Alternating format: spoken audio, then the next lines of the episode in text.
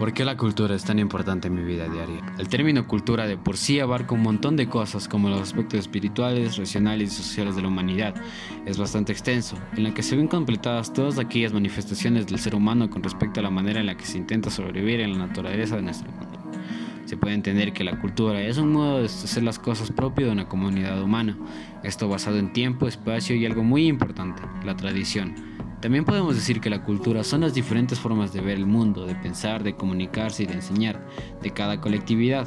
Resumiríamos todo esto diciendo que la cultura prácticamente es todo lo que haga el humano. Al poder saber que la cultura es un conjunto de cosas materiales y espirituales que caracterizan un grupo social específico, siendo una forma de poder sobrevivir y adaptarse a los medios, me atrevería a decir que esto es muy útil en mi vida, ya que me ha ayudado a poder encontrar una identidad propia, dándome una forma de vestir, una forma de hablar, una forma de alimentarme, una forma de enseñanza, una forma de creer, una forma de pensar, un carácter y muchas otras características que son únicas en mí y las que me rodean. Además, me otorga información y me enseña acerca de las diferentes culturas que se, podían, que se pueden encontrar actualmente en todas las partes.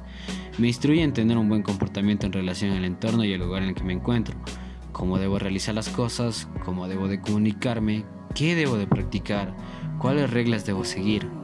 Me han instruido muchos valores, me han enseñado lo que es correcto y lo incorrecto para mí, para mi cultura, han inculcado las creencias que tengo actualmente, me han mostrado todo lo que son símbolos y lo que nos representa, me ha dado una forma de hablar y de tener una relación con el resto de personas y me ha llenado de conocimientos y pensamientos útiles que de seguro servirán mucho en mi vida.